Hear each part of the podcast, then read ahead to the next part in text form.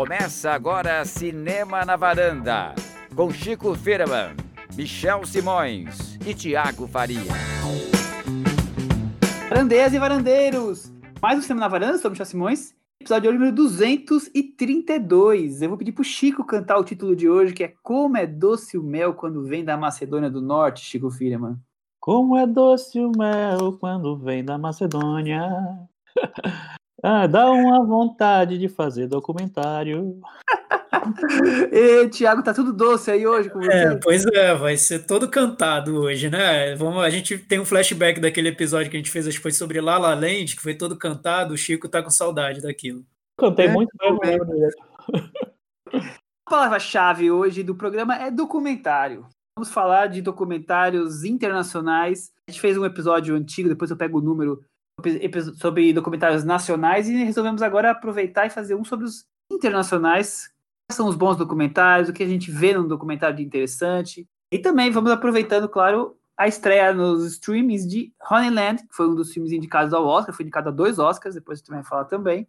Vamos debater Honeyland, falar sobre documentários. E no Puxadinho tem mais alguns filmes essa semana nos streams que nós vamos falar, certo? Brandeiros. É isso aí. Podemos começar com o Honeyland, então?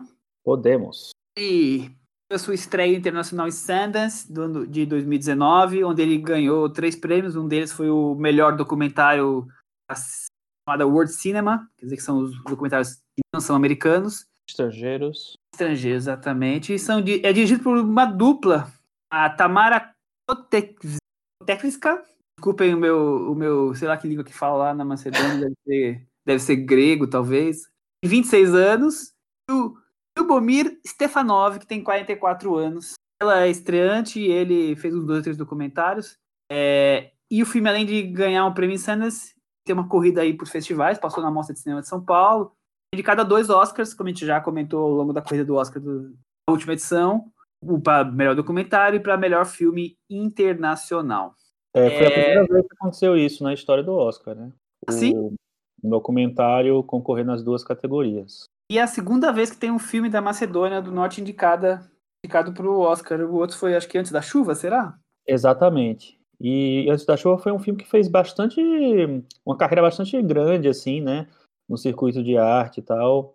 E depois a Macedônia do Norte sumiu um pouco, né? Naquela época a Macedônia do Norte se chamava Macedônia só. Exatamente. Mas eles mudaram de nome porque a parte norte da Grécia se chama Macedônia também. E a Grécia falou assim: não, o nome é meu, eu que vou usar. É e pra... aí eles mudaram. Eles querem entrar na, Euro, na União Europeia e para isso a, Grécia falou que eles teriam que mudar de nome, porque senão eles vetariam. Pois é. é política e política internacional à parte, observe, numa vida, isolada, numa vida isolada na Macedônia do Norte, uma mulher cuida de uma colônia de abelhas e tira dali seu sustento. A chegada de uma família chega como um trator passando por cima da harmonia daquele ecossistema. O Tiago, o que você achou de Honeyland? Ô, Michel, antes de falar o que eu achei de Honeyland, eu vou dizer que eu achei sua sinopse muito boa, adorei. Parece um filme da tela quente, né? A família chega atropelando a coitada da, que cuida das abelhas na Macedônia. É isso, é isso. Acho que tá, tá bem resumido. Quando chega a família, é quase isso, né? É, vira, vira férias frustradas quase, né? férias frustradas, total. O, o, então, eu acho interessante como o filme foi concebido, até lendo sobre o filme, porque parece que um dos diretores, acho que o, acho que o, a, o Lu, Lubomir, ele, é, ele tem uma carreira com, com filmes que são sobre a natureza, ele tem esse interesse por por documentários de natureza, enquanto que a Tamara ela já tem um, um, outro interesse por documentários mais sociais e tudo mais. Então, esse encontro dos dois, eu não sei se eu estou me confundindo e trocando os papéis, mas é, é isso, basicamente. Esse encontro dos dois deu num filme que tem um lado que é essa, é, essa exploração do, do que seria esse cenário, essa, esse ambiente, toda essa atmosfera onde vive a personagem, e, por outro lado, o interesse na personagem em si e no mundo em que ela vive, com as relações que ela tem. Então, uma combinação interessante aí dos diretores para nascer um projeto sobre essa mulher no ambiente em que ela está. Acho que o filme, de certa forma, ele tenta se equilibrar é, nessas duas intenções. E, e por isso, talvez, ele tenha se tornado um filme tão querido, né? Um, foi um, um dos documentários mais elogiados do ano passado, vários prêmios, indicações ao Oscar. Aliás, Michel, eu queria que você respondesse isso para mim. Quem ganhou o Oscar? Porque parece que já faz, já tem cinco anos que teve esse Oscar que o Parasita ganhou e eu não sei quem ganhou o melhor documentário, eu esqueci. Quem ganhou? É, eu também não sei, vou perguntar. Olha aí, viu? Chico, pelo amor de Deus. Gente, a memória de vocês está muito ruim, né? O que, que é isso? É a quarentena, não sei. Exatamente, foi o documentário do Obama. Ah, Indústria Americana. É meu preferido. Ah, American Factory. Vamos, é, vamos, é. vamos, voltar então ao Honeyland. Tudo bem, voltando à resposta. Eita, Chico, e você? O que você achou de Honeyland? Então, eu acho. Eu concordo com o Thiago sobre a proposta ser bem interessante, essa coisa de, de ter a, a, a personagem real no lugar onde ela vive, é, vivendo a vida dela, né?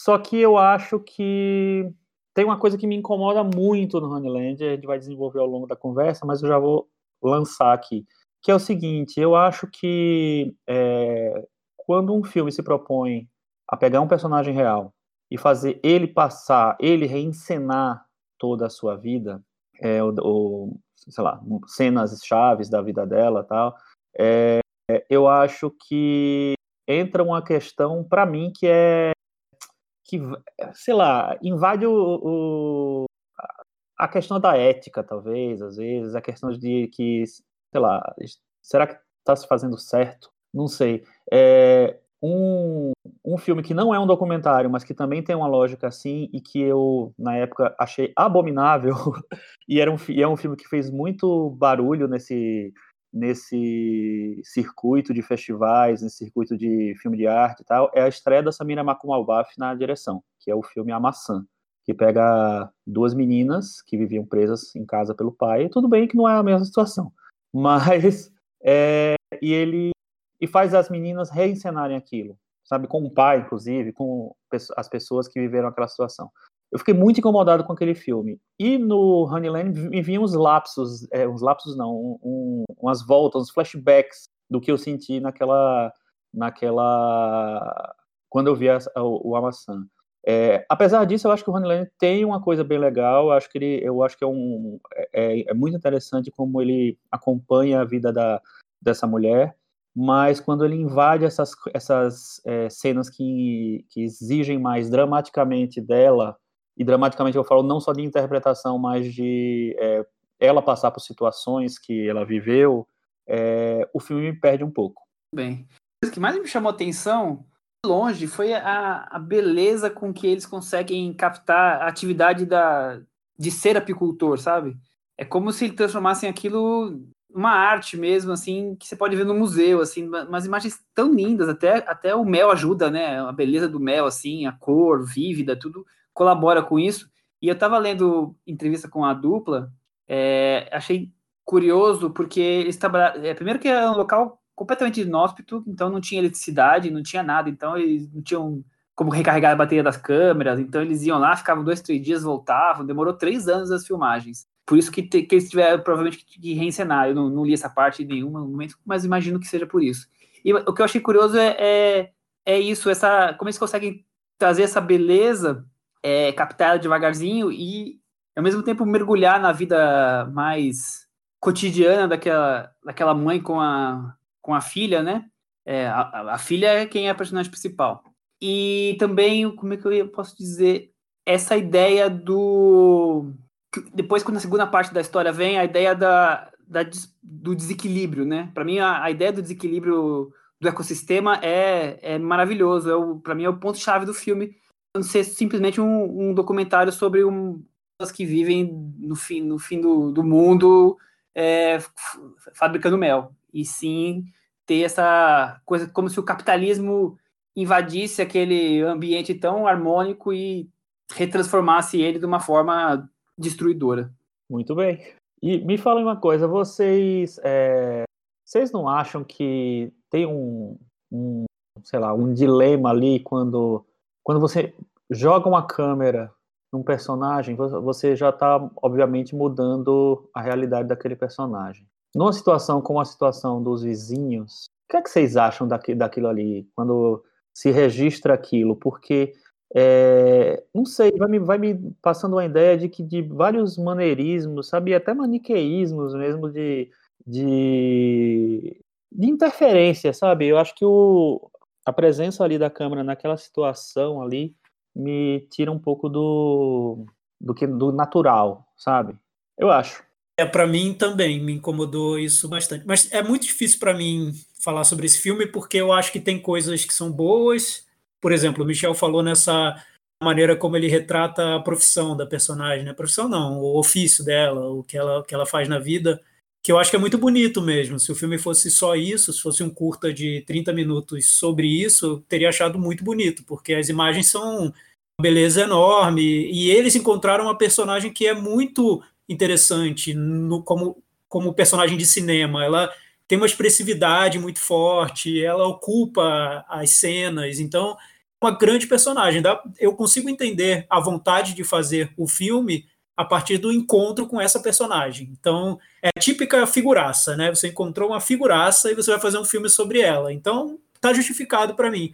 O problema que eu vejo é que, se por um lado, esse filme National Geographic eu acho muito bonito, eu sinto que tem uma certa, quase uma inocência na maneira como eles, os diretores estão encarando esse material, como se eles nunca tivessem visto muitos filmes iranianos, por exemplo. O Chico usou uma referência de cinema iraniano, que o cinema iraniano trabalha muito essa história da confusão entre a, a realidade e algo que foi encenado, e borrando esses limites para confundir o espectador, para criar essa ilusão do cinema de uma maneira muito natural, muito simples.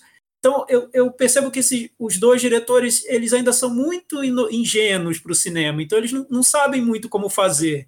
Aí eles vão para a segunda metade do filme, que eles precisam criar uma trama onde essa personagem vai ser inserida. Aí eu acho, para mim, é, aí eu discordo muito do Michel, porque eu acho que aí o filme desanda e é muito ruim, porque ele cria uma situação totalmente artificial com aqueles vizinhos, porque é muito claro que eles estão encenando uma situação, montando um conflito que nem ocorreu, para que a gente compre essa história do desequilíbrio, do meio ambiente, criando uma situação que para mim parece artificial. Então, se por um lado eu acho o filme muito bonito na maneira como ele vai aquele ambiente e retrata essa personagem, quando ele tenta se apropriar de recursos da ficção para tornar a coisa mais, digamos, interessante, eu não acho que é, mas no ponto de vista do filme, aí eu acho que ele se perde. Eu não consigo comprar. É, para mim foi uma impressão muito parecida. Eu, eu tava gostando bastante do filme.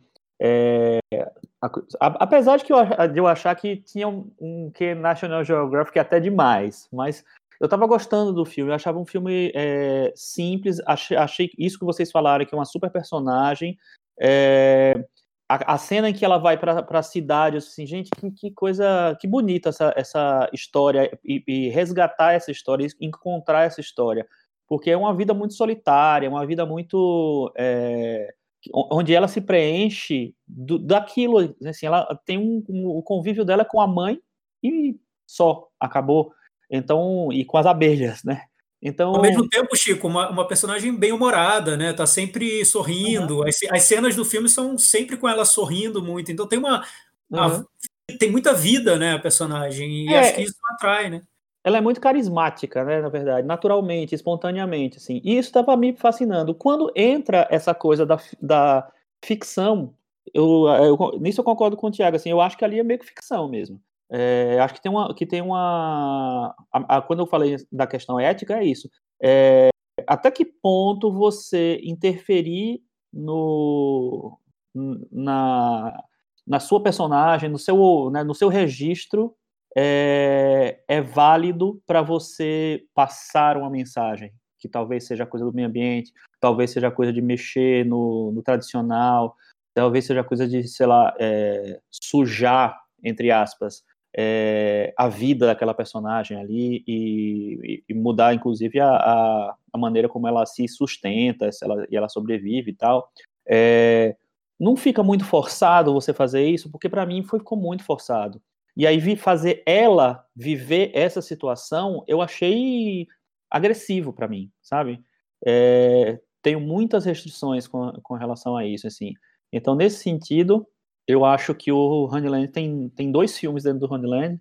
É, e um eu gosto e o outro eu não gosto tanto. É, em que momento vocês perceberam que aquilo era tudo encenado e não era realmente ela estava ah, é, então. Não aconteceu. Eu, porque, sinceramente, não, não vi isso, nem li. Então, tem uma coisa para contar, porque eu fui atrás disso, né? Porque eu fiquei com. com eu, eu para mim ficou claro quando eu vi o filme que era encenado. Tá claro, porque tem situações que são muito maniqueístas mesmo, que, ele, que eles criam, né? No, nos conflitos da família com ela, e que, obviamente, uma câmera ali não captaria aqueles momentos, né? Até uma cena dela com a mãe, por exemplo, que é um clímax do filme que é, não, não, ter, não existiria. É claro que foi feito para o filme, assim. Claro, o filme pode criar essa ilusão de que a câmera não estava lá, mas estava, né? Então, é, foi feito. Então, fui atrás das entrevistas e eu vi que em várias entrevistas eles tentam fugir, os diretores fogem desse assunto. Eu acho válido você fugir. No cinema iraniano tem muito disso. Você, o diretor não fala o que foi encenado, o que não foi, e pra, até para criar essa ilusão para o espectador. Mas eu li entrevistas em que eles falam que em alguns momentos eles tiveram que criar situações, assim, que nem tudo foi nem tudo foi espontâneo. E para mim tá óbvio que não foi. Em, em, nenhum momento eu achei que tudo ali no filme é espontâneo. Para mim tá óbvio. então eu, eu fui enganado, muito bem enganado, sinceramente, porque é, o, a mãe e ela, eu sinceramente não, não vejo, é, sim, sim, percebi que era encenado, mas são, elas estariam vivendo, revivendo coisas que elas já tinham passado, né, ali dentro de casa e tudo mais. Agora, eu imaginei, como eu falei, não fui atrás de leitura, que ela, tá, eles estavam lá filmando a, a mãe e a filha, e de repente testemunharam a chegada daquela família e é, aqueles, aquelas pessoas que, por um lado, como eu falei, chegaram como tratores, me pareceram também tão ingênuos que estariam aptos a falar as coisas, deixar, se deixar documentar pela câmera e tudo mais. Não imaginei que, que eles pudessem ser ali ah, situações encenadas ou reencenadas. Achei que fosse uma coisa um pouco mais natural, digamos assim, que se, como se o documentário fosse planejado de um jeito e depois seguisse para um outro lado, porque as coisas foram acontecendo, entendeu? E como eu não, não fui atrás, eu fui muito bem enganado. Não que eu ah, acho o então, então, maravilhoso. Então funcionou, então funcionou. É isso que eu ia falar. então isso é bom. É, eu, então, eu, isso eu, eu, quis dizer. Não sei até que ponto foi, foi encenado, porque os diretores não falam, né? E até porque se eles falassem na, no meio de uma campanha para o Oscar, eles estariam colocando todo o filme é, a, a, perigo, né? Porque imagina, o pior que você mas, pode fazer para um documentário é que você encenado. Né? É, é então, mas, né? mas muito foi dito sobre um, ser um documentário que está no limite da ficção. Eu, eu lembro que eu senti quando eu vi, por isso, acho que até por isso que eu fui atrás. Eu, quando eu vi, eu senti que estava tudo tão, tão corretinho nessa segunda metade que para mim pareceu encenado. Mas é interessante que, que ele. E eu acho que para muita gente pode ter ficado essa impressão de que não, até que ponto, não sei. Mas mesmo se não tiver sido, vamos, vamos supor que não, nada foi encenado. Eles decidiram recortar alguns momentos ali daqueles personagens que eles acharam interessante para montar o documentário. Para mim, o recorte é maniqueísta. Eu achei maniqueísta. Como se fosse eu... muito simples, assim, essa, esse conflito que, que acontece ali. É, eu, eu acho também. Eu, eu, eu acho que foi encenado, sim. Eu tive essa impressão. Foi, foi a impressão que eu saí do filme e guardei para o resto da, resto da vida, até ótimo, né? É, e, e eu acho, foi interessante é, o Tiago falar da, da estratégia do, do cinema iraniano, por exemplo, é, porque eu acho que tem uma diferença bem grande, né? O cinema iraniano, ele, a, a estrutura dos filmes, ele, a, a, estrutura do cinema, da narrativa do cinema iraniano, é, se tornou exatamente isso, né? O, a, o limítrofe entre, entre o que é ficção e o que é, é real, é, e essa coisa da realidade encenada. O Close Up, que é um dos filmes que eu mais amo na vida, né, do Abbas Kiarostami, é um filme que é exatamente sobre isso. É, a, a, minha questão é assim, que o Close Up, ele, fa, ele, ele assume isso, ele, é, ele não deixa de, de nunca de, de, se revelar enquanto é, uma revisão da, da, da, história, uma revisão da sociedade, sabe? É, eu acho que um outro documentário, por exemplo, que faz isso de uma maneira diferente, claro, porque é uma outra linguagem e tudo, é o Ato de Matar. Ele está revendo a história, ele está, sabe, reencenando é, a, o, o, bizarro que aconteceu. É, nesse filme, eu acho que tem isso de você fingir que tudo é espontâneo, fingir que tudo é real. É, quando você interage com, com um personagem, a personagem te passa em determinado momento a atuar em algum nível. É, por exemplo, eu lembro de um documentário brasileiro que é o Estamira, que é isso, é um documentário que eu gosto, eu acho legal o, filme. Só que em determinado momento, a própria Estamira vira uma atriz, porque ela percebe a câmera, ela é uma mulher inteligente, uma mulher que tem um domínio de, de oratória, vamos dizer, oratória guardando todas as, as proporções, né? É, mas ela vira uma personagem. E nesse, eu acho que em algum momento ela vira também uma personagem, é, uma, uma, uma atriz, vamos dizer assim. Só que eu acho que o que, o que acontece naturalmente no Istamira, porque a personagem vai vendo que, o, que existe um filme sobre ela e vai se tomando, é, se virando dona da, daquilo ali, daquele registro, no Honeyland eu acho que ele é empurrado para a personagem, sabe? Eu acho que tem, que tem uma, uma, uma inserção forçada, mais forçada da, da ficção. Eu não comprei nada do, daquela parte dos vizinhos. Eu estava achando o filme bem interessante, e aí eu comecei a questionar, inclusive, várias coisas, inclusive a própria história da mãe, é, enfim, das coisas que acontecem em relação à mãe.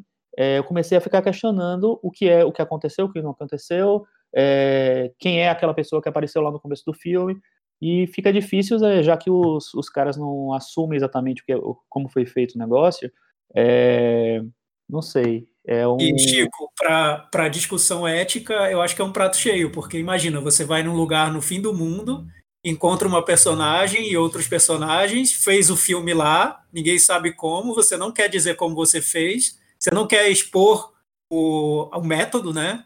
E tá feito. E aí, quem vai questionar, né? Acho que para discussão ética esse filme é um prato cheio mesmo. Porque o cinema iraniano, nesse caso, seria assim: mostraria os personagens teria um momento em que entraria o diretor em cena e falaria para os personagens: agora você vai atuar e você vai ser fulano, e você vai ser Beltrano. E aí seria o filme e a gente saberia que eles estão atuando. Esse não, você não sabe. É uma grande ilusão e os diretores não querem dizer também.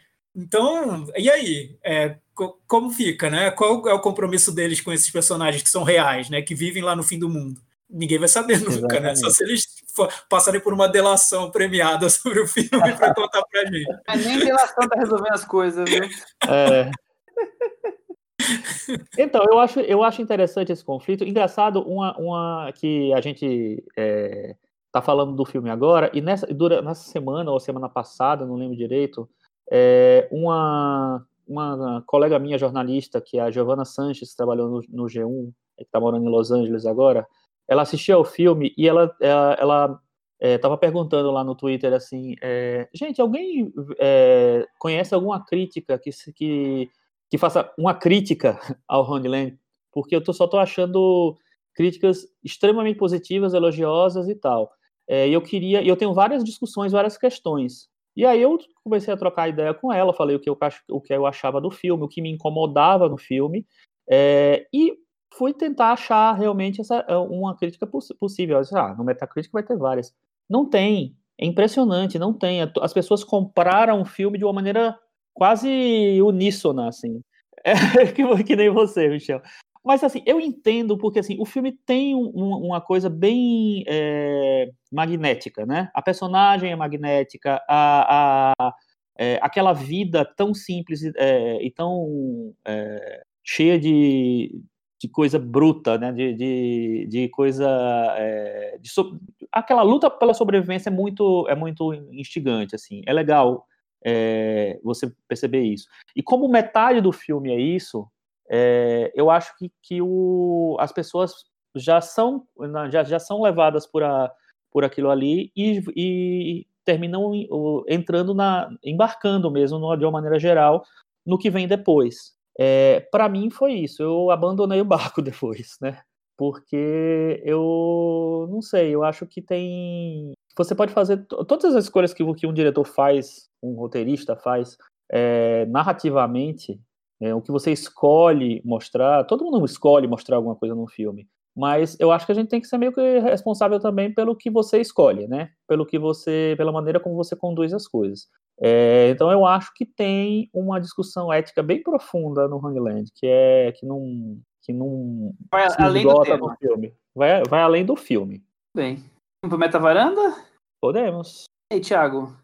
Então, eu vou dar nota 5. Eu fiquei bem dividido. Eu acho que tem um filme bem bonito até certo ponto, e depois tem um filme que eu acho que é questionável, mas eu nem acho que seja mal intencionado, acho que é inocente mesmo. Acho que é de filme de diretores que não têm muita experiência e que quiseram fazer algo curioso, diferente, e talvez nem tenham discutido tanto essas questões que a gente está trazendo, e até, até porque a gente vê que ninguém discutiu muito isso, né?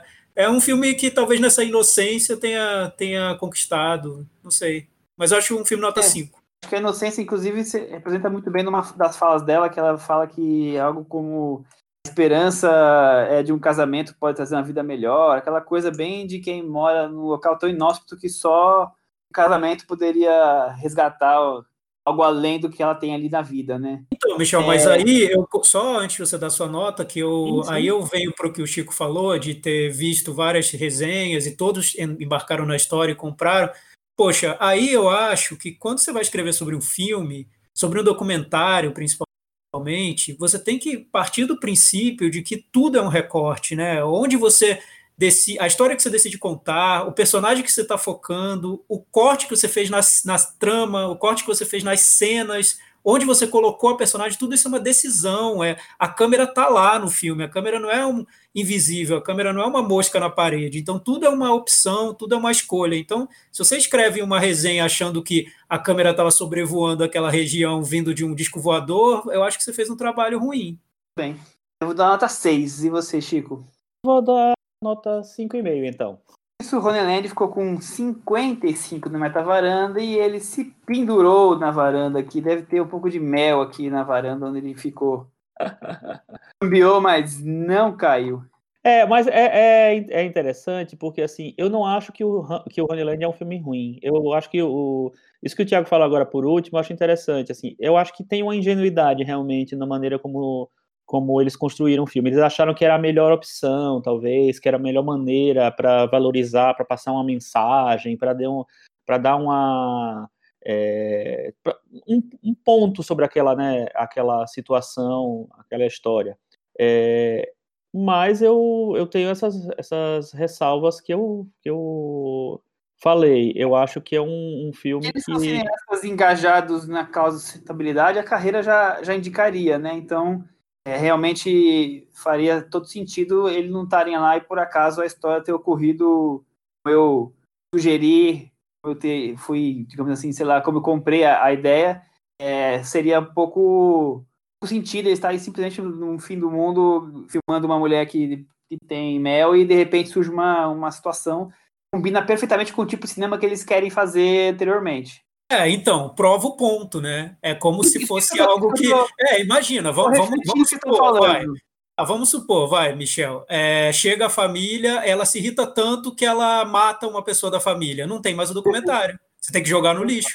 Porque você foi contra o ponto que eles estavam querendo provar.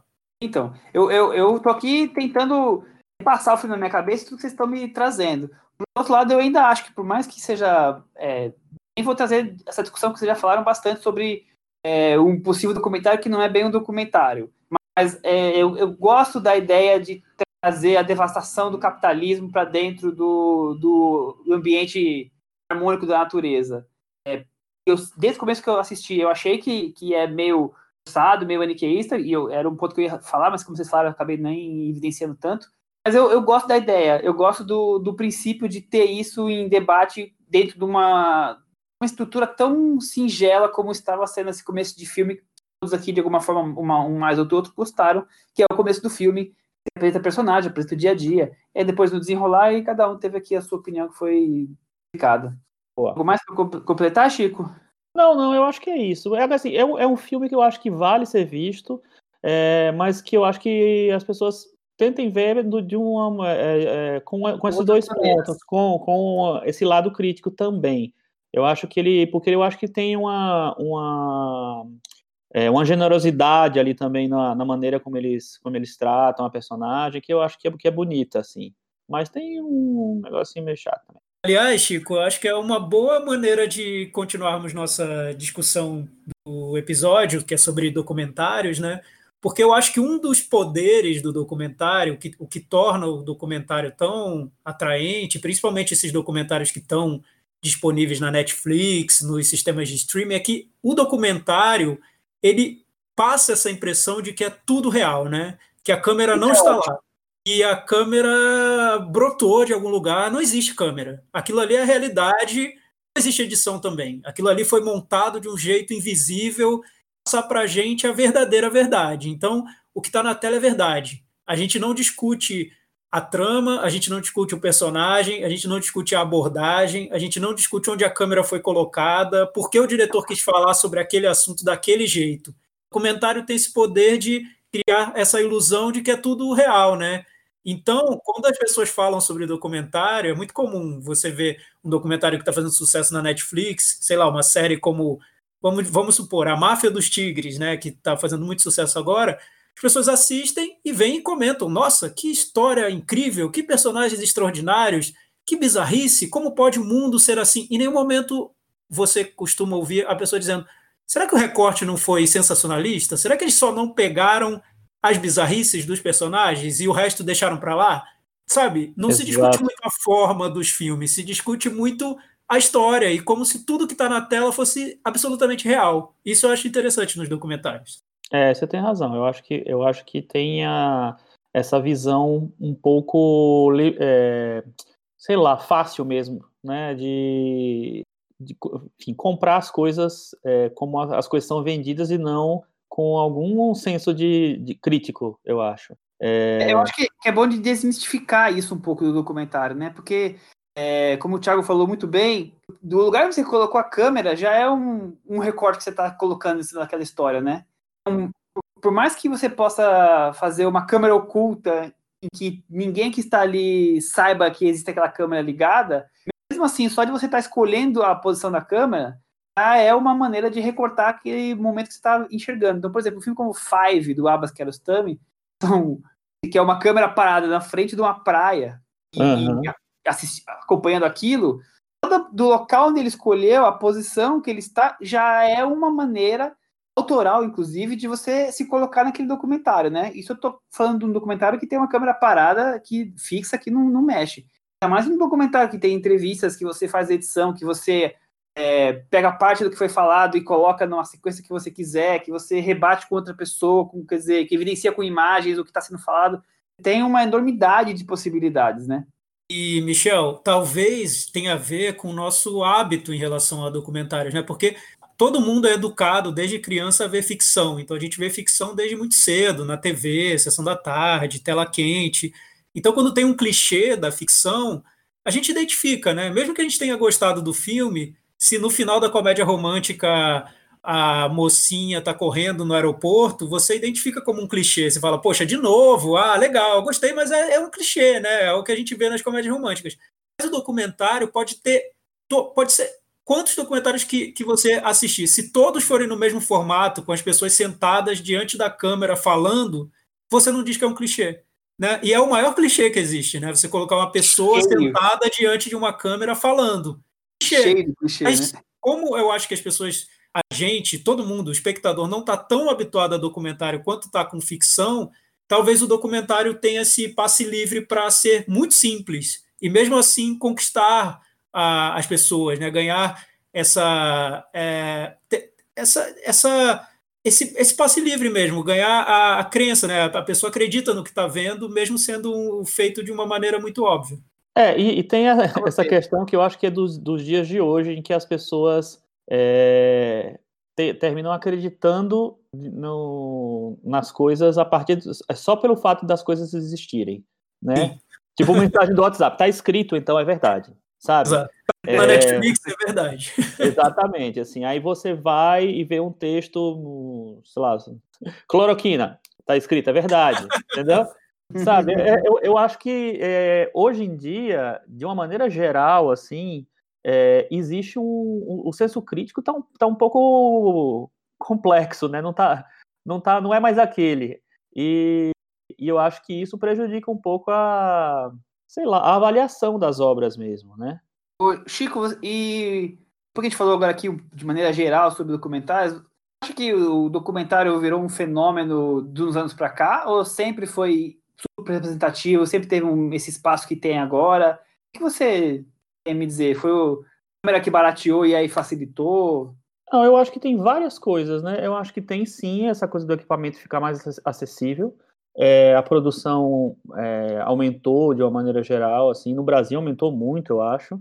É, os filmes estão um pouco, não todos, obviamente, mas assim, os filmes estão um pouco mais acessíveis porque hoje, hoje em dia você tem várias plataformas de streaming e elas têm que ter um, um catálogo grande, vamos dizer, e elas preenchem com muitos documentários. A Netflix tem muitos documentários próprios, a Amazon Prime também tem, tem documentários próprios. Então, você termina tendo a, acesso a, a, um tipo de linguagem que você não, não tinha tanto antes, né?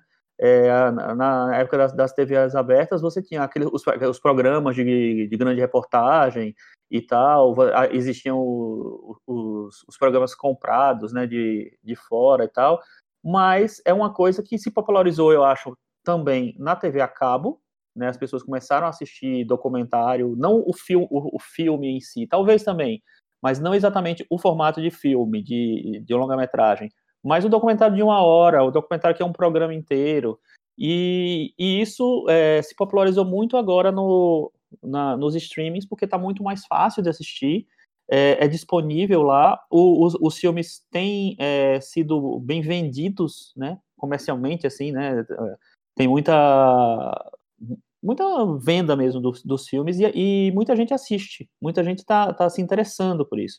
Então eu acho que tem uma, uma coisa muito legal que é esse interesse pelo documentário, mas tem essa coisa que eu acho complexa, que é uma certa falta de critério em comprar tudo que o, o documentário oferece sem, sem, sem muito questionamento, que foi o que a gente estava falando antes. É... Vamos, trazer a Cris para a conversa. Cris, o que você acha dos documentários? É, eu acho que o Chico falou dessa coisa da TV a cabo, eu acho que teve muito, e o Thiago também, de você tentar trazer essa coisa até do, do reality show, né, para o documentário, né, essa, essa narrativa da, da verdade, que é um pouco encenada, mas porque ela tem essa áurea do documentário, você acha que te, te traz uma, uma coisa mais mais verdadeira, né? Então você tem uma série de, de, de, peças que se baseiam, que baseiam nisso, né? Em tentar mostrar um pouco esse, essa coisa da, da, da suposta realidade. Acho também que com o advento do streaming você tem um, um cardápio que se torna um pouco mais acessível e que também criou uma certa, abre aspas, uma indústria, né, uma produtividade diferente para os documentários, né? Os Obama estão interessados em documentários. É, eu acho que o streaming trouxe também uma, uma pequena de, uma demanda, criou uma demanda, por exemplo, de documentários musicais. Semana passada eu estava, essas últimas semanas eu falei do Beast Boys Story, que é sobre o Beast Boys, falei sobre o Depeche Mode, a gente teve o, o Miss Americana, da Taylor Swift, documentários grandes da, da Beyoncé, fez um, uma grande peça, o, há alguns anos o da Lady Gaga, então isso também vem com o advento do, do streaming, mas também eu acho que aí vai surgindo muita porcaria, porque uhum. é, estimula a produção e aí até estimula estimulados pelo uh, abre aspas, factual, o, a Netflix viu um aumento da procura de conteúdos relacionados à pandemia, a vírus, e nisso ela fez um. teve uma produção a toque de caixa de um documentário que é da série do Explicando. E é um. assim. É, tem takes gravados no Skype, ele é muito com imagem de arquivo, ele é muito subproduzido, assim, né? Ele... Quase uma Wikipedia com imagens, né? Isso, ele faz quase faz, faz uma definição dessa. Então, às vezes, nessa, nessa, nesse cardápio, fica um pouco difícil de separar o joio do trigo. Você tem várias, várias produções com coisas mais industriais e coisas mais interessantes autorais. Tiago, nesse joio do trigo aí, consegue encontrar diferentes tipos de documentário ou é tudo mais ou menos o mesmo padrão, tudo, tudo igual? Consegue, consegue. Procurando, consegue. Mas eu acho que a maioria é ruim mesmo. Mas é porque, cada vez mais, Michel, eu acho que o streaming é esse é, ele aposta no volume, né? Então tem essa quantidade de opções toda semana, 10 novos filmes, cinco documentários e tudo mais. Séries enormes, né? Uns, séries de documentário que tem oito episódios de uma hora para você contar a história de um, um, patinho que se perdeu no lago, sabe? É, é, é muito, é, é, é excessivo. É, precisa ter muitas horas de conteúdo para preencher a vida de quem está vendo, né? Então essa vontade de ter muita coisa, você tem para cada um o irlandês, você tem toda a filmografia de cinema espanhol, né? Então é, é, muita coisa ruim, né? Muita, muito lixo mesmo. E que eu acho. Desculpa, só, só completar um negocinho que você falou e que a Cris falou também. É, além disso, eu acho que é, a Netflix, a Amazon Prime, enfim, os, os grandes streamings descobriram que é documentário da Oscar também. Ah, então, sim. e dá indicação ao Oscar. Então, eles, primeiro, antes de investir, investir nas ficções, eles, eles, eles, investiram maciçamente nos documentários, e todo ano a Netflix tem um, dois é, documentários indicados, então, é, ao Oscar. Então, eu acho que isso fez, essa coisa, essa busca por prêmios, que também é uma busca de reconhecimento, de né, é, querer ter é, a, a, a, o cardápio deles é, o aval de, do, dos grandes prêmios também faz que é, causou um estímulo da produção de documentários. É, e da mesma maneira que a gente tem muito filme na Netflix, na Amazon, que são filmes que só tem a trama interessante e o resto é muito mal feito, muito tosco e tudo mais, os documentários você tem um, um fenômeno parecido, que são documentários sobre temas interessantes, mas feitos de maneira muito muito primária, muito muito desinteressante na forma. Então, se você antes da Netflix costumava ver documentários, acompanhava documentários no cinema, em mostras de cinema e tudo mais, esses documentários na Netflix, a maioria é pobre, né? Muito pobre. Eu estava vendo até um sobre, a Cris falou sobre coronavírus, a Netflix colocou de imediato um documentário chamado Pandemia, para explicar como são uh, os estudos sobre pandemia. Eu estava super interessado no assunto, fui lá com sede ver o documentário. Eu achei tão chato o formato, tão, enfadonho, aquela coisa convencional que poderia ter sido resumido em meia hora e, e teria transmitido a mensagem. Então, assim, é, para quem gosta mesmo, para quem está afim de ver bons documentários, é difícil encontrar o, o, o que tem de interessante nesse trigo todo aí do, dos streamings? É, eu. eu vou falar. Eu realmente tenho muita preguiça de ver a maior parte dos documentários por, por ser basicamente informativos e, a, e muitas vezes até forçando uma leitura do assunto. A gente falou no começo, tudo, é, tudo tem viés, então todo documentário nada é é transparente, né? Tudo tem uma, uma visão ali, alguma coisa, mas eu acho que esses documentários mais pobres, digamos assim, são tão simplórios e tão enfiando como se fosse a informação com um chip no seu cérebro que eu tenho um pouco de preguiça, mas muitas vezes você acaba assistindo eles porque de alguma forma eles são informativos, ou o assunto de alguma forma é interessante. Então, por exemplo, uma série de documentários da Netflix, que é aquele Rotten, é, sobre alimentação e cada um é diferente do outro, eu acho que eles são ultra é, demodês no, no, formato, mas eles são interessantes por trazer histórias inesperadas do alho feito por presidiários, que tem um custo mais baixo, ou do mel que. de mel aqui de novo. É, é, colocam outra coisa para vender mais mel, sabe? Essas coisas assim. Então, tipo, como um documentário em si, gente, não tem nada ali, não tem um, narrativa de cinema, é a coisa mais simplória do mundo. Mas às vezes pode ter o tema relativamente interessante, acaba te fisgando de alguma forma. Agora, é, fora esses documentários todos padrões, esses que a gente falou aqui da Netflix, ou documentários muito comuns de câmera, entrevista, foto, para contar a história daquela pessoa ou daquele assunto, volta, entrevista, aquela coisa bem jogral. Acho que existe um outro universo que consegue inovar e trazer algo diferente nos documentários. E eu acho que na nossa conversa aqui nós vamos conseguir trazer alguns desses exemplos de documentários que vão além dos clichês que a gente já conhece. Michel, Agora, eu posso só, só abrir um parênteses, só voltando rapidinho no clichê, porque tem um fenômeno que eu queria só apontar aqui que tem me incomodado muito na Netflix e em outros sistemas de streaming, que é o documentário sobre crime ou sobre investigação policial ou sobre um assassino, né? Geralmente a vida do serial killer. Isso é tão interessante porque quando você vai estudar história do cinema, você vai lá para os primeiros filmes mudos do início do, do século XX, tudo, os primeiros filmes que levavam as pessoas no cinema só para diversão eram documentários sobre situações bizarras. Então era o documentário sobre o bebê que nasceu sem cabeça. Aí era aquele filme de 20 minutos sobre o bebê sem cabeça. Então, pronto, era isso. Era ultra sensacionalista, porque o cinema era uma diversão popular e as pessoas queriam ver isso. E era só, era isso. E com o passar do tempo, o documentário foi se desenvolvendo até é, ter várias experimentações com linguagem cinematográfica e tudo, e virar uma arte, né? Hoje o documentário a gente vê, vê filmes, obras-primas do, do cinema no formato documentário mas eu acho que a Netflix está nos levando de volta para esses primórdios, né? Que a gente vai ver o filme só para saber a história do serial killer, para saber como a menininha morreu, como mataram fulaninho, como a família foi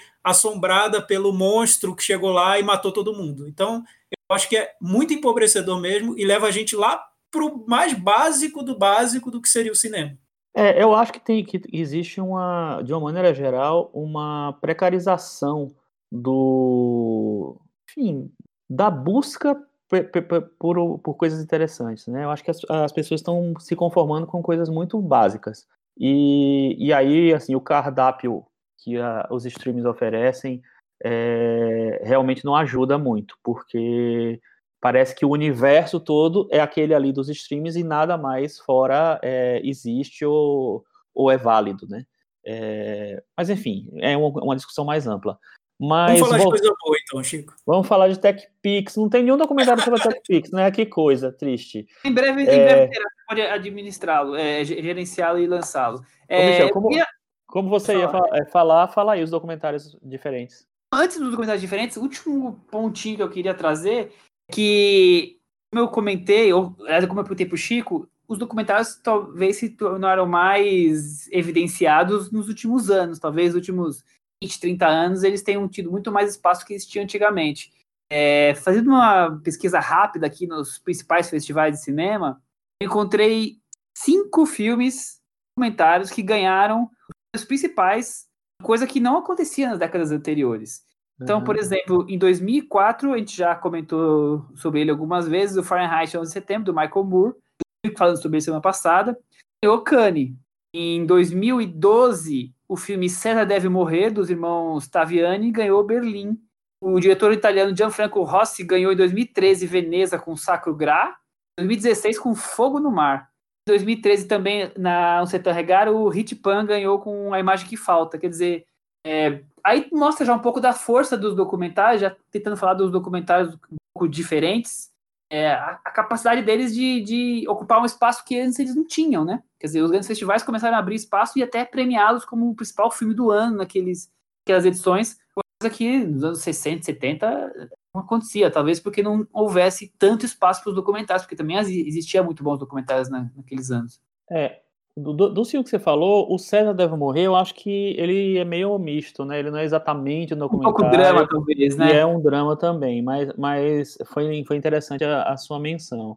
É, e dos, dos filmes que você falou, é, para aí, que agora eu não estou lembrando qual foi o que, que é o único que eu gosto muito de verdade. Qual foi? É... Imagem que falta, Fogo no Mar, A imagem que falta, a imagem que falta. A imagem que falta eu acho que é muito legal, é um exemplo ótimo de, de, de de como o documentário pode ser uma, uma, uma obra criativa, uma obra que, que é, mexe com linguagem, que mexe com, é, com criação, com invenção, e ao mesmo tempo você ter uma mensagem política, uma mensagem é, memorial, histórica, muito importante. O Hitpan é um super diretor, é um diretor que tem muitos documentários, é, o, o, cinema dele tem essa, essa característica, ele é do Camboja, ele sempre conta a história do, do Camboja, o Camboja foi um país que durante muitos anos foi dominado pelo Khmer Vermelho, que era um regime é, completamente sanguinário e tal, é, que acabou com a acabou com o país. Inclusive um, existe um documentário sobre como ele acabou com o cinema da, do Camboja, chamado O Sono do O Sono de Ouro. É muito legal. É, e aí o Hitpan conta essa história mais uma vez. Ele já contou várias vezes vários aspectos é, com um filme de animação, uma animação completamente não convencional, é, e ele resgata é, memórias da vida dele, histórias da vida dele, histórias de pessoas próximas, é, num, num formato completamente inusitado. O filme concorreu ao Oscar de documentário também. É, eu sei que muita gente acha que o Rich Plan nesse filme já estaria meio que se repetindo da carreira dele anterior, mas eu sou completamente vidrado nesse filme. Eu fiquei impressionado, além de tudo que você falou, pela dramaticidade que tem na, nos bonequinhos que, com que ele conta a história. Então, uhum. Além de toda a história narrada, é, o detalhe, sabe? O, o quanto tem de drama naqueles bonecos e como ele consegue resgatar aquilo. Eu deve ser meu, meu documentário favorito, porque eu fiquei realmente fascinado por esse documentário. Olha que legal. Eu gosto muito também, viu, Michel? Eu acho um grande filme. E é legal, porque aí a discussão é outra, né? Quando você pega esses documentários que, que vão para festivais e tudo mais, eles brincam justamente com essa ideia de tornar tão artificial o registro e, ao mesmo tempo, passar essa verdade que os outros documentários é, passam usando clichê, né? Usando entrevista, foto, enfim. É, então você vê o diretor usando bonecos, né? Usando uma animação e você sai do filme transtornado com aquela aquela história que ele está contando é, é, é, terrível, né? E o filme foi, foi feito com, com, com bonecos. É, é, é, isso. Você usa o formato do documentário, mas baralhando tudo que seria convencional para passar um efeito que pode ser ainda mais impactante no espectador. E você tem algum documentário favorito desses últimos anos, Thiago? Desculpa, Thiago, só um segundinho. É, eu não queria deixar de falar que o Imagem que Falta está disponível na Apple para os streams aqui no Brasil. E eu esqueci de falar que o Honeyland está disponível no Look. Por favor, Thiago, destaca algum filme, por favor. Algum ah, então, já que a gente está falando de streaming, né? Eu queria, eu fui procurar nos streamings para ver um filme que estivesse disponível e que fosse bem diferente do que é típico dos streamings. Esse, esse vocês têm que fuçar, porque a Amazon é difícil encontrar os filmes que estão lá, né? Tem um filme do, do Frederick Wiseman que eu vi na Amazon, que chama Ex Libris e é sobre a Biblioteca Pública de Nova York. É um filme de 2017. Quem conhece o cinema dele sabe que tá, passa bem longe do que seria o, o documentário típico da Netflix. Né? Ele está mais interessado em ver o cotidiano dos personagens, o ambiente onde eles estão, e são filmes muitas vezes longos, né? Esse acho que tem mais de três horas, três horas e meia, não, não, não lembro muito bem. Mas é tão interessante quanto quanto mais você assiste ao filme, você vai se sentindo dentro daquele ambiente, conhecendo tudo que funciona lá e como são as relações até que ocorrem nos bastidores de uma biblioteca. Você não, não, não, faz ideia que, que aquilo aconteça. Parece tão simples aquele ambiente, tão familiar. Você pensa numa biblioteca, o que pode ter de misterioso lá? É fascinante a maneira como ele mostra tudo, as engrenagens daquela biblioteca. Então, tá aí um filme que está na Amazon, é um, é um documentário e totalmente diferente de tudo que você vai encontrar nos streamings. É, e o Frederick Wiseman, ele é acho que considerado o grande documentarista vivo, né? Ele tem mais de 90 Talvez um dos principais hoje, né? É, ele tem, ele nasceu em 1930, tem 90 anos, né? Exatamente. Isso aí. É, espero, espero, que esteja seguro na pandemia. É, e ele faz praticamente um filme por ano. É, o, o, o, último filme dele foi de 2018, foi Mon Monrovia, Indiana, e já tem um aí que está em pós-produção, que, que espero que saia logo, porque eu gosto, gosto muito de ver os filmes dele. E eu, eu descobri ele recentemente, assim, recentemente não, em 2010, na verdade, eu descobri ele. É, eu já sabia, na, na, verdade, que ele existia, porque tem um documentário dele que é muito, é muito famoso, que foi um dos grandes documentários da história, tal, que é o High School, de 68, é, que é basicamente ele entrando com a câmera numa escola é, secundarista americana e mostrando é, o que é aquela história por, aquela escola é, por dentro. E é, é, impressionante que ao longo desses anos todos, né, 68 o filme, né, então tem, vai fazer 50 anos, tem 40 anos, né, 42 anos. É, e é impressionante como o filme, 52 anos, é, como ele faz, é, ele mantém o mesmo método de filmagem que ele tinha no high school em 68, ele mantém até hoje, que ele é praticamente ele chega com a câmera quase invisível no, nos cenários que ele, que ele se propõe a retratar e tenta acompanhar aquilo da maneira mais orgânica possível. Ele não gosta de interferir, mínimo de ele gosta de né? registrar, né? exatamente. É, e muitas vezes eu acho que isso, é, que a, a, o que a gente falou lá no Honeyland, né, que, e, e, e dos, dos documentários atuais, que tem essa coisa, do, dos iranianos, por exemplo, que tem essa coisa da interferência, né, ele é um, é um cara que tem, que tem uma visão é, diferente, ele, ele gosta de tentar traduzir o, o máximo possível o que é aquela coisa, é, aquela história real, vamos dizer, a história real daquele lugar, daquelas pessoas. É, é, claro que tem, obviamente, que a presença da câmera já é uma interferência, mas ele consegue é, se aproximar e registrar umas, um, uns detalhes e umas coisas tão, tão é, ínfimas, tão pequenas ali, que ele realmente tem essa capacidade de se integrar ao, ao que ele registra.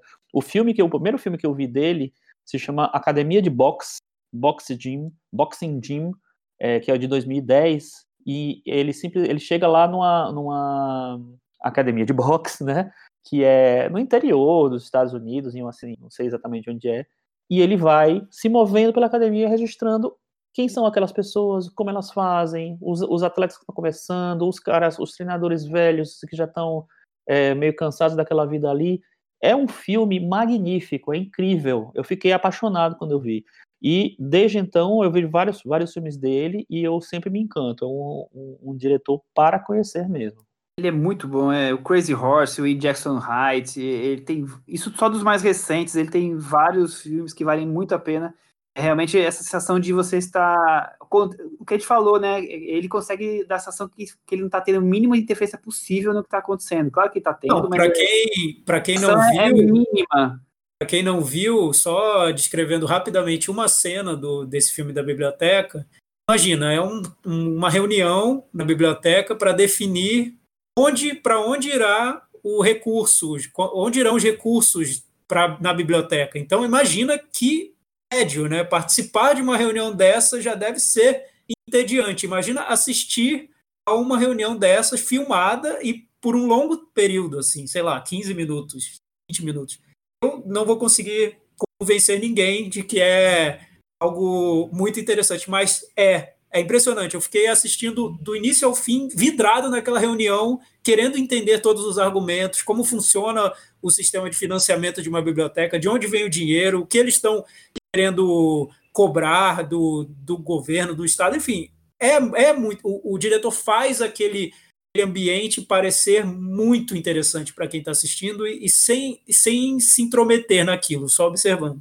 Cris, agora e você? Tem alguns documentários que você pode ah, trazer para o nosso debate? Faz destacar para os nossos varandeiros, para eles descobrirem?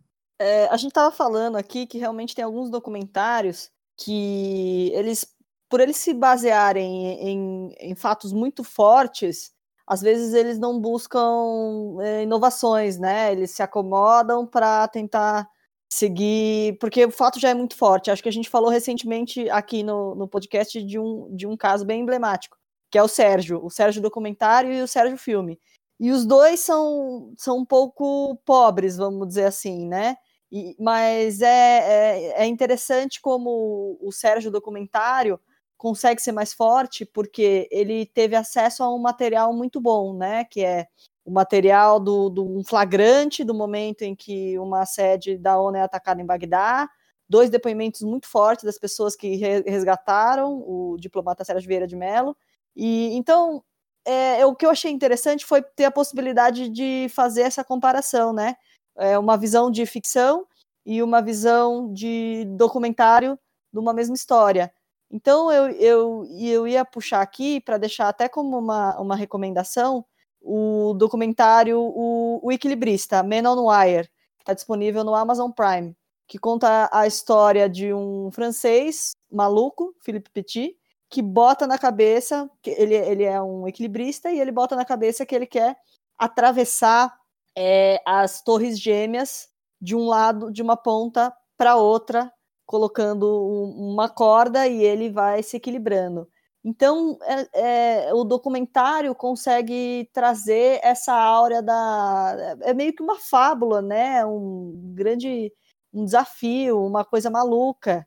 E eu lembro que, que quando eu assisti, eu acho que o documentário é de 2008, 2009, o que eu achei mais interessante é que o documentário conseguia recriar de uma maneira muito charmosa a Nova York, o desafio que ele tinha. É, é muito emocionante rever as Torres Gêmeas, então eu imagino que a, a relação que as pessoas têm com, com a cidade de Nova York no filme é uma coisa bem, bem comovente. E eu acho que, é, por exemplo, o, é, você tem uma adaptação, tem uma ficção, né? Desse filme, que é o A Travessia com o Joseph Gordon-Levitt é, dirigido pelo Robert Zemeckis. E ela, ela acaba se transformando numa coisa menos emocionante, emocionante mesmo de tocar. Se transforma mais na, na, na aventura de tentar fazer essa travessia. E então eu acho interessante é, ver o, o, olhar do documentário e da ficção. Curiosamente, o mesmo ator, o Joseph Gordon-Levitt, ele fez um outro filme cujo documentário também é melhor, né? Ele está no Snowden do do. Agora me foge o nome do diretor.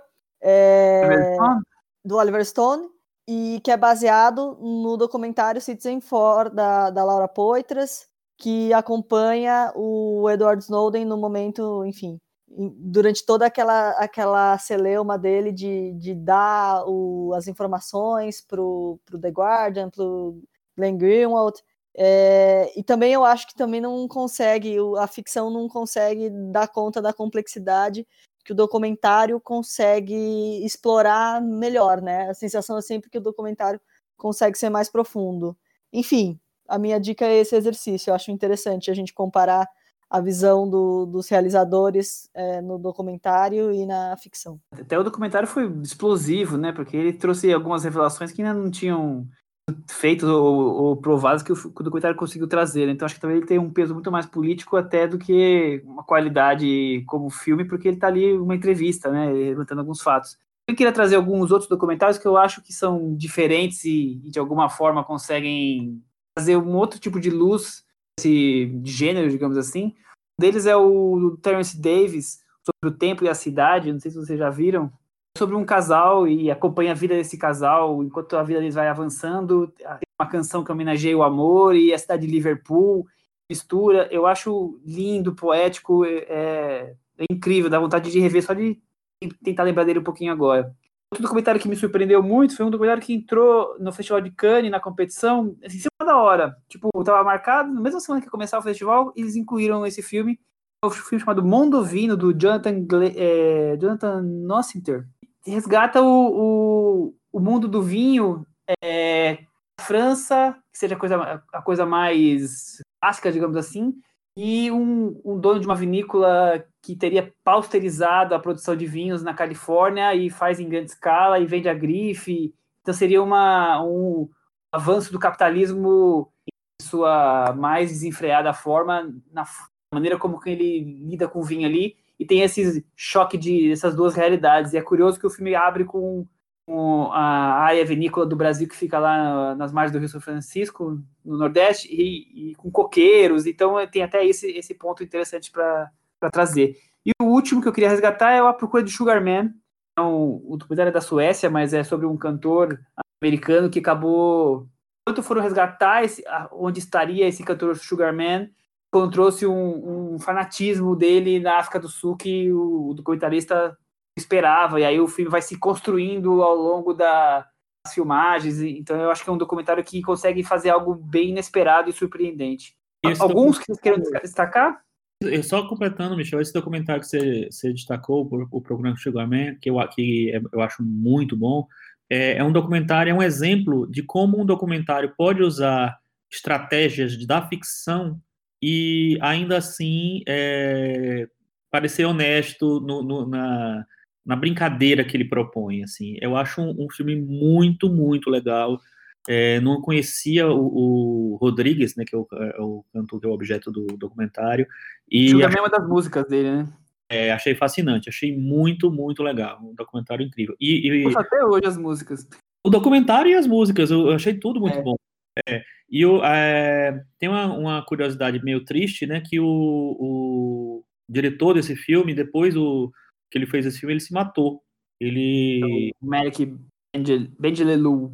Exatamente, assim. E foi triste. Eu não, sei, não, nem lembro se ele chegou aí no Oscar, recebeu o Oscar, enfim. É, mas é isso. Então é um documentário muito legal. Eu queria citar alguns também. É, tem um documentário que eu adoro, que é de 2013, de Portugal, chamado é, E Agora? Lembra-me, que é um documentário do Joaquim Pinto, que é mais ou menos um diário de, de, de um diário, né? Um, um, diário, ele vai se gravando ao longo dos anos e vai falando sobre a vida dele com o parceiro dele e com o HIV, né? Que ele, ele é HIV positivo e ele vai contando aos poucos é, como é que a história dele é, se mudou, né? Se transformou com a quando ele descobriu que ele tinha HIV. É um documentário muito bonito e muito muito acho, honesto, eu acho, e, e espontâneo na maneira como ele mostra a visão do, do, do, personagem do mundo e tal. Tem um documentário que eu acho que é. Ele é meio difícil de procurar, mas eu acho que vale muito a pena se vocês acharem.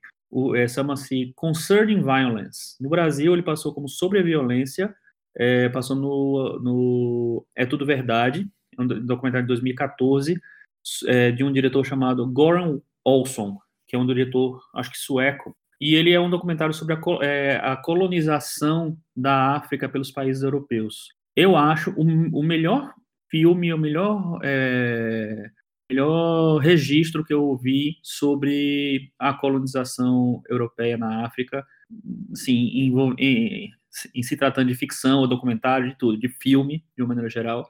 É um documentário muito poderoso, muito poderoso e vale muito a pena ser visto. Esse diretor fez, alguns anos antes, um, um outro documentário chamado The Black Power Mixtapes, que também vale ser conhecido. É legal esse. É, e, e para terminar, eu queria indicar também um documentário, uma, sei lá, uma visão cinéfila, é um documentário um pouco mais tradicional, mas ele, é, ele tem uma, um interesse especial para cinéfilos. Também tem que ir atrás da internet, gente. Eu estou dificultando tudo para todo mundo hoje. É, se chama Dawson City Frozen Time é um documentário sobre uma história, é, sobre 500 filmes mudos que, que estavam perdidos, que foram encontrados congelados numa cidade, é, eu acho que é no Canadá, enfim, é, é, é no Canadá, perto do, do Ártico, inclusive. Então, foram filmes que foram recuperados a partir dali. É, é tão fascinante a maneira como ele, ele mostra essa história, mostra o que, o que aconteceu. É um documentário do Bill Morrison, que é um, um documentarista bem tradicional, é, e é muito legal, muito legal mesmo. Mais algum destaque? Pois é, vocês falaram três, né? Eu vou citar rapidinho os três que eu escolhi. É, dos que vocês comentaram, eu gosto muito do E Agora Lembra-me. Para mim é um dos melhores filmes do, do, início dos anos 2000. Eu adoro, adoro. Acho muito, muito bom. O Sugarman também gosto muito. Acho que é, o, o, interessante no filme é que você tem um personagem, mas como apresentar esse personagem para o espectador da maneira mais forte possível para que ele entenda o impacto que aquilo que a experiência daquele personagem teve e acho que o filme é, é a, a, maneira a estratégia que ele usa na narrativa é perfeita porque você no final do filme eu, eu, eu me emocionei até com, com aquela história daquele personagem com a maneira como ele era querido por um público e por outro público ele era totalmente desconhecido enfim Sugarman eu acho bem legal também vou lembrar de três que eu gosto muito rapidinho um é O Ato de Matar, que é um filme que a gente já comentou na, no nosso episódio dos melhores do, dos anos 2000. É um dos meus preferidos também. É, que é um documentário que joga com essa história de reencenar realidade, mas de uma maneira chocante, né? Porque são torturadores é da de horror, praticamente, né? São torturadores, pessoas que, que assassinos, né, da Indonésia que aceitam reencenar os crimes que eles cometeram. Resumindo, é isso terrível, né? E como fazer um filme sobre isso? Então você só faz um filme assim e convence as pessoas a fazerem isso quando a violência já está totalmente naturalizada no país, né? Isso que é o, o horror do filme. É bem próximo do que a gente está vivendo hoje no Brasil, de certa é, é, isso. É, é, uma, é uma tristeza, né? Isso, mas é mais. Você é, naturalizar a, a permissão da violência, né? Você personagens ali, as pessoas se sentem tão tranquilas em relação ao próprio passado, aos crimes que eles cometeram, que tudo bem, vou reencenar aqui e tudo e tá tranquilo. Vivem um espetáculo, né? Exato. É, então é um filme super importante, eu acho que é, enfim, que ver mesmo. O outro que oh. eu gosto muito, mas eu acho que cai nessa história de você fazer um filme para provar um ponto que é seu ponto, mas eu gosto tanto da maneira como ele é feito, de como ele, ele aborda o personagem e da maneira como o diretor prova o ponto dele, que para mim é irresistível, que é o Homem-Urso do Herzog. Eu gosto muito desse filme. Enfim, eu sei que, eu, é que o filme é mais sobre o Herzog do que sobre o pobre coitado do, do personagem. Mas ótimo, um ótimo filme sobre o Herzog, o Homem-Urso, e a maneira como ele vê a relação entre o homem e a natureza. É, e o outro que eu acho que não dá para não citar são os filmes da Agne Varda, desses últimos anos, e o meu preferido é As Praias de Agne. É, mas ah, também tem Os Catadores e Eu, que eu acho que está entre os melhores dela para muita gente, e o Visage Village, que o Michel gosta muito. Então, os três representam bem o cinema da Agne Varda. Gosto muito do Visage, como vocês sabem, mas eu gosto mais ainda das Praias de Agnes. Eu também eu amo, amo, acho maravilhoso. Eu amo, acho coisa linda, incrível. E é assim, para explicar a escolha, é uma diretora que, para ela, o documentário é, é, é liberdade total. Tudo total. cabe lá dentro, né? Memória, encenação, fotografia, revista, tudo. Tudo que você é. quiser. Outro mundo, né? É, a gente, só, só para terminar, a gente não, não citou um documentário que eu acho bem importante também desses últimos anos, que é Isso Não É um Filme, do Jafar Panahi, que é um diretor iraniano que é, faz esse documentário enquanto ele está em prisão domiciliar no Irã, eu acho que ele está até hoje, né? E engraçado que esse foi o primeiro de três filmes que ele fez na prisão domiciliar, a prisão domiciliar mais hum, flexível de todos os tempos. Mas é um filme muito legal para falar um pouco da situação do país e da, da situação da liberdade mesmo. É, é, a gente, enquanto a gente estava conversando, eu lancei o tema nas nossas redes sociais. Alguns dos varandeiros já citaram alguns títulos que a gente podia destacá-los. Então, no Twitter, o Gabriel Gomes citou o Ato de Matar, que a gente acabou de falar. O J. Simpson Made in America, que ganhou o Oscar, a gente comentou sobre ele quando ele ganhou o Oscar. O Na Captura dos Friedman, também é um filme que foi importante, né, sobre um, uma família, um caso de um caso policial, né? Eu não lembro muito bem, mas eu lembro que, é, que ele foi muito importante. Eu assisti na época, gostei, mas é, é, faz tantos anos que eu, que eu vi. Vocês lembram do Captura de Friedman? É, eu também lembro pouco, Michel. Eu vi no cinema, ele passou, ele estreou no cinema, né? Aliás, ele estreou no cinema ou ele passou na mostra? É que... na mostra, provavelmente. Eu acho que ele estreou, viu? Eu tenho quase certeza. O é Daniel Bandoni também citou o Ato de Matar. Ele colocou dois brasileiros, que o Massa e do Garapa. Então, eu queria lembrar que nós estamos falando só sobre documentários internacionais, porque nós fizemos um episódio especial sobre documentários brasileiros. Foi o episódio número 66, Prisioneira da Grade da Fera. Onde nós conseguimos a proeza de misturar a Bela e a Fera e o filho de Joseph com os documentários brasileiros. Eu não sei atividade que a gente estava de pautas que a gente achou que tinha um engate ali. Mas foi uma ótima conversa, tem muitos bons ali destacados. Inclusive, esses aqui Isso, estão lá, com certeza. E você tem mais alguma coisa que o, alguém mais destacou no, nos templates de hoje do, do Instagram? Vamos lá, o Ângelo, nosso seguidor, é... seguidor do Instagram, da varanda. Mais ativo do Instagram, né? Mais ativo, com é. certeza. É. Lembrou do Senna e do They'll Love Me When I'm Dead. É, a gente tem o Rafa Assis, que falou do What Happened Miss Simone. E que mais que temos aqui? Há, há, muita gente falando do, do Ato de Matar. A Letícia lembrou do Forsama e do Visage Villages. E acho que é isso aí. Muita gente é, lembrando do, do dos documentários brasileiros, vale a pena ouvir esse episódio que a gente já gravou. Acho que o Ato de Matar acaba se tornando aí quase que unanimidade, né? Muita gente gostou, destaca ele rapidamente, porque ele é, é de um poder avassalador mesmo. Vamos encerrar esse, essa conversa e partir para o próximo tópico? Vamos. Bora. O nosso momento Belas Artes à la carte. Toda semana estamos aqui destacando um filme do Swiss Stream do à la carte, é, filmes alternativos, cults. Sempre aproveita para fazer um filme aqui do nosso parceiro. Hoje escolhemos um documentário, já que estávamos no tema, né, Chico? Exato. Qual o filme de hoje e por que assisti-lo? Foi uma pergunta para mim? É. Me conta um pouquinho aqui.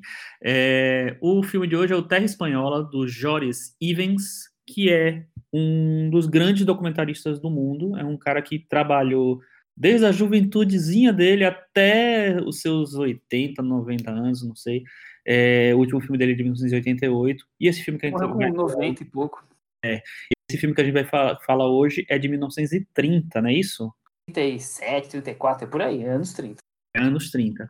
Então, é um dos, dos documentários mais importantes do começo da, da, da produção de documentários do, do mundo, né? É um dos, dos documentários mais influentes. O Joris Ivens, ele, ele fez alguns filmes antes, alguns curtas também, tem um, um filme dele bem, bem famoso chama Chuva, e o Terra Espanhola, eu acho que é, não sei se é o mais famoso dos documentários dele, mas com certeza é um dos. O, o Thiago, além da direção dele, tem narração de Orson Welles, roteiro do Ernest Hemingway, é um, um grupinho de respeito, né? Equipe, né, Michel? Eu não conhecia o filme, foi, foi muito, foi surpreendente para mim. Eu gostei muito. Acho que é um filme de propaganda, né? Foi feito ali para no período de guerra, claramente pró-resistência, né? Lá na, na Espanha.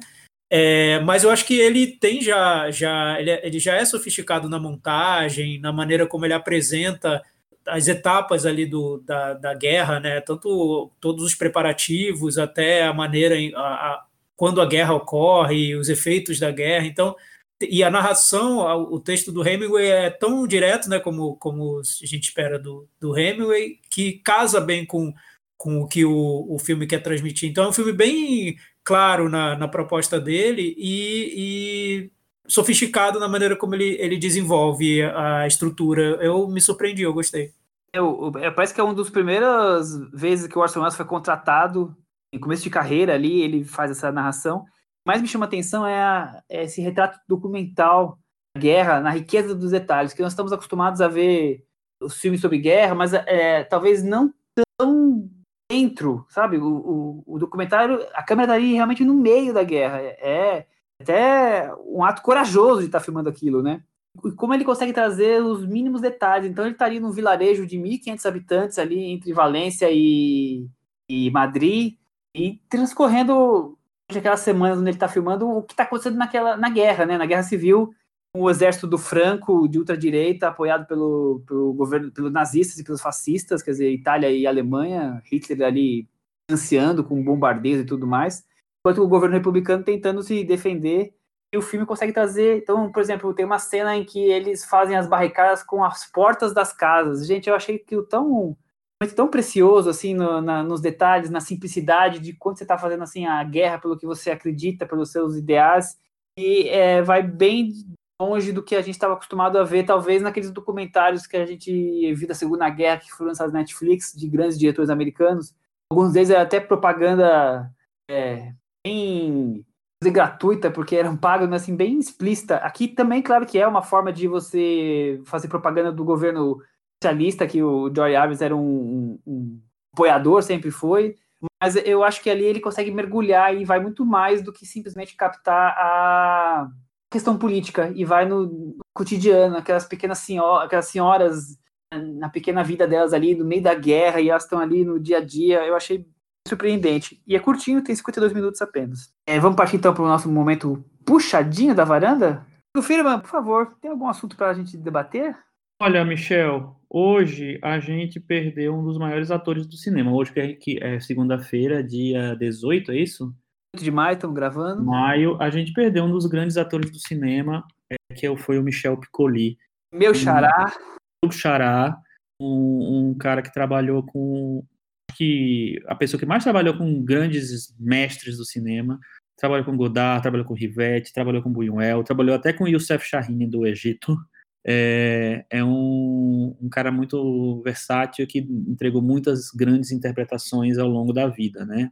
Morreu com 94 anos, fez muito filme, ele fez quase 200 filmes, impressionante. É, e aí eu dei uma, fiz uma busca aqui pelos serviços de streaming e achei alguns filmes dele, que com ele, que estão disponíveis. É, no Belas Artes à la carte, é, a gente tem o Sangue Ruim, que eu acho que a gente já falou no, né, na nossa dica.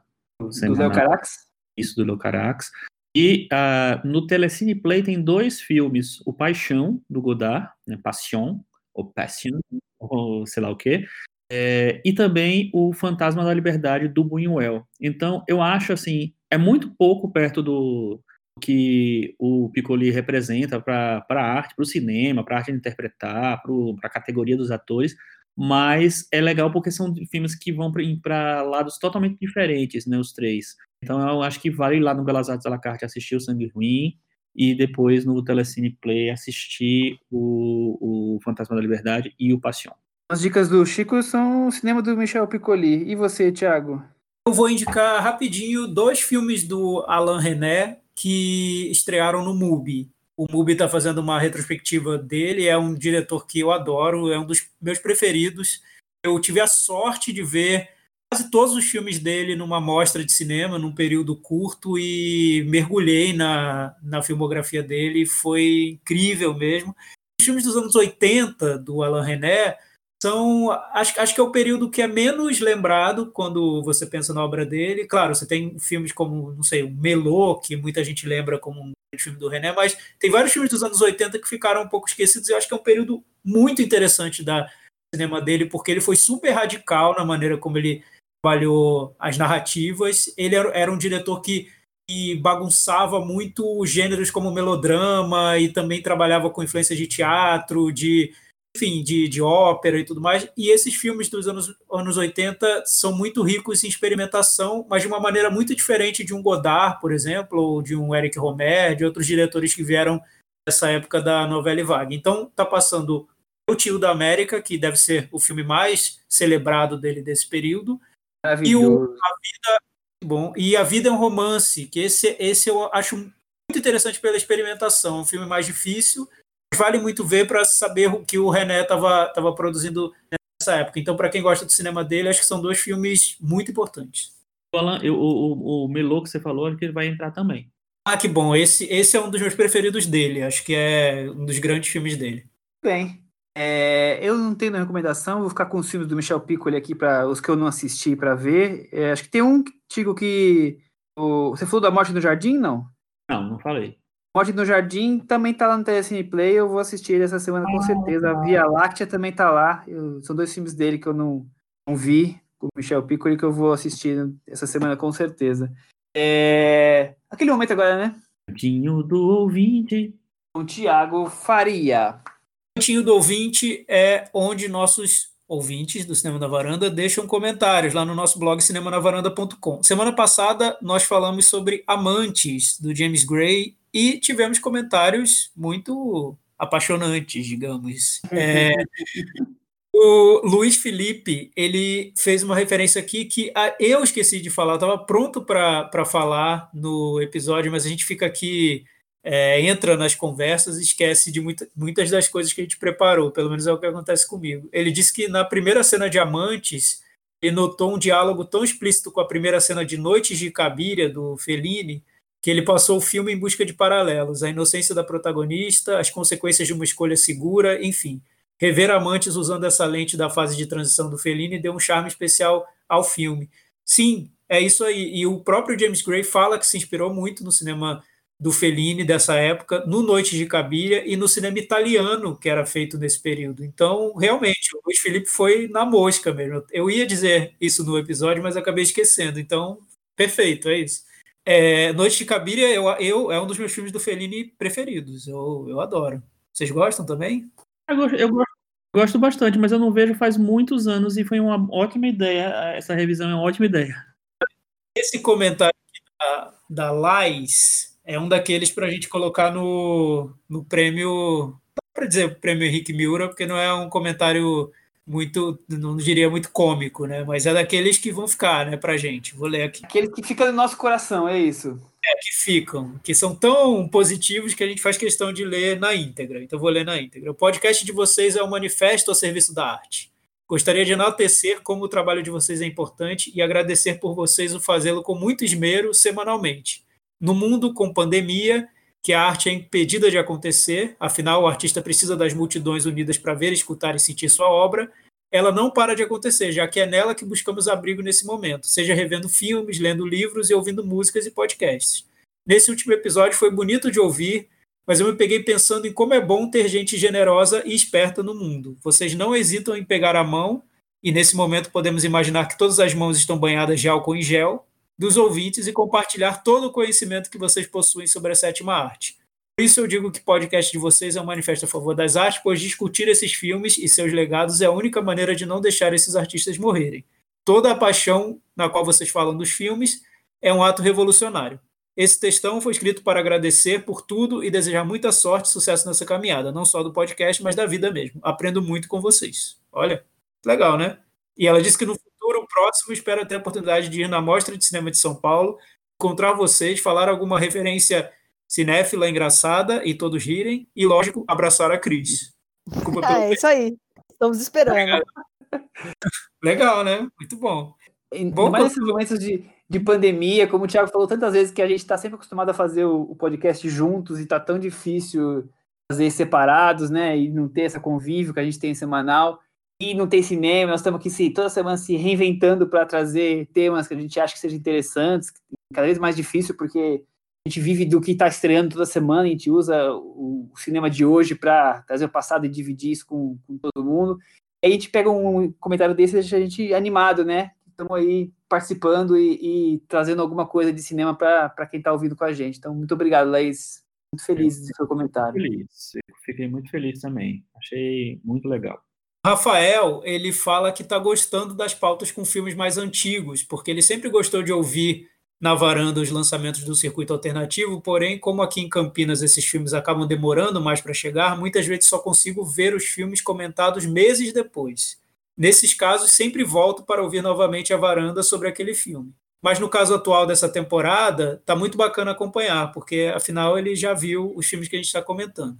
Sobre as injustiças do Festival de Cannes, acho que quando falamos de escolhas, sempre teremos vencedores que desagradam uns e agradam outros. Essa é a beleza da democracia. Acho que as maiores injustiças acontecem quando o destino coloca um grande filme no mesmo ano de outro grande filme, como é, na opinião dele, o ano de 1994. Nesse ano em que Pulp Fiction ganhou, o coitado do Patrice Cherot fez um épico esplendoroso com a rainha Margot, mas foi um ano marcado por discussões entre o presidente do júri Clint Eastwood e a vice Catherine Deneuve perdeu Cherrou, ganhou a plateia, que recebeu dois filmaços, além de Através das Oliveiras, Caro Diário e A Fraternidade é Vermelha. Abraços a todos. Aliás, que ano, hein? Pulp Fiction, A Fraternidade é Vermelha, Caro Diário e Através das Oliveiras. Esses quatro, sinceramente, eu não sei. Eu, eu acho que até eu, A Fraternidade é Vermelha, para mim, ficou mais, viu? Que me perdoem os fãs do Tarantino, mas difícil esse ah. Que que é isso? Que que é isso? Realmente, Realmente dizem que teve uma guerra é, no júri, uma discussão muito ferrenha entre premiar a Rainha hum. Margot e, e o Pulp Fiction e acabou ganhando quem ganhou.